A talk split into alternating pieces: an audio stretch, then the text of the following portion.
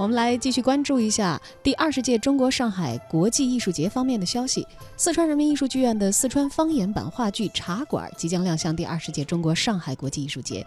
这部话剧呢，用俏皮幽默的四川方言重新来演绎中国话剧史上的经典之作《茶馆》，呈现出浓郁的巴蜀风情。自二零一七年首演以来呢，获得了诸多的称赞。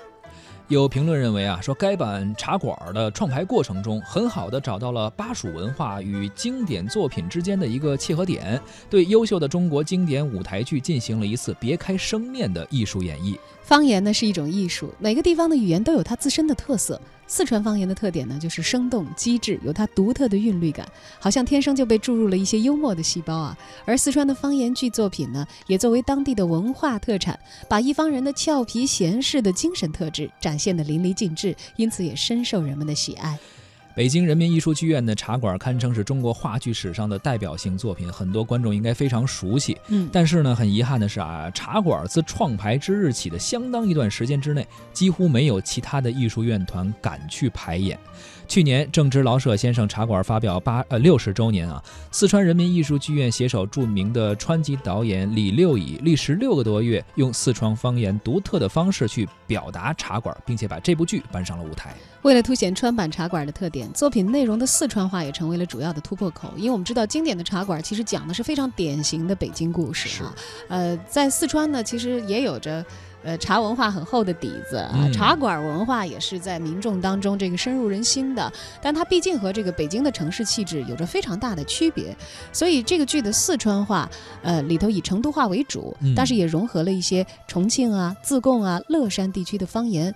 是一次呃当地方言的集中的展示，而茶馆的经典台词呢，观众们是耳熟能详，耳耳熟能详的啊。不过呢，这次用不同的语言和表演传递出来，艺术韵味肯定有所差别了。是，而且为了突出巴蜀文化的特质啊，在四川话版的茶馆当中啊，观众还有机会看到四川的茶馆文化与原剧本的一个有机的融合。就像刚才你说的，确实不一样哈。这四川的盖碗茶呢，取代了北京的大碗茶。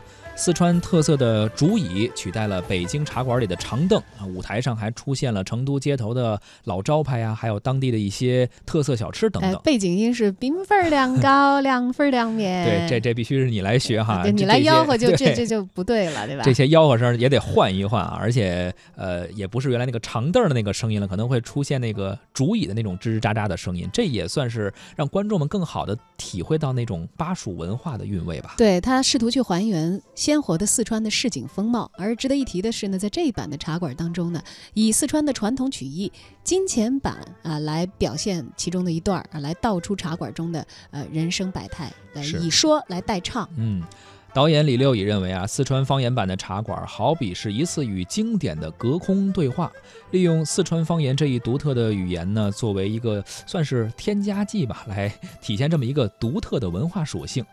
上海话剧艺术中心著名的演员吕梁认为，说经典的剧目应该尝试不同的表现方式，探索各种艺术呈现的可能性，这样才能够让艺术保持不断的生命力。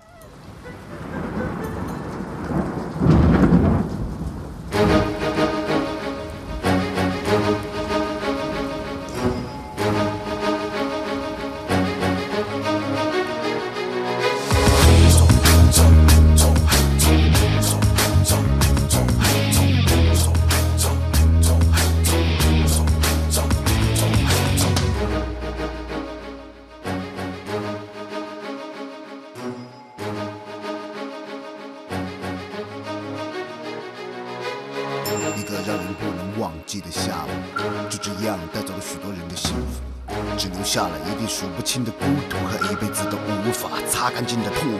不停下的雨，就像流不干的泪，参加者鲜血变成那冰箱中的水。老天并没有为善良大发慈悲，否则青山秀水怎么会落地成灰？好在我们从小都吃着辣椒长大，都是想必我们一样还能光着脚丫，衣服硬骨头。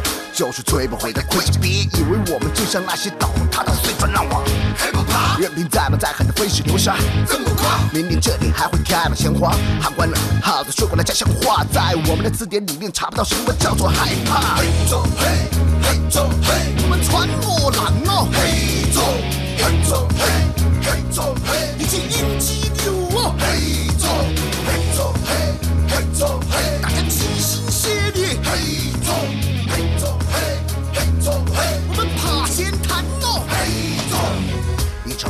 人只有经历的战斗，武器就是所有黄皮肤的问候。一副硬骨头，二两老白酒，我们战斗到最后。主刀再难，我们也只是把耗子喊喊；穿路再险，顶多是把我们的衣服扯烂。老天可以随便定罪，我们不懂下跪，生死不过打个瞌睡。手剑无敌，一起念动咒语，让老天来看看我们到底什么脾气。活下去就是最伟大的胜利，请王者安息，让我们生着。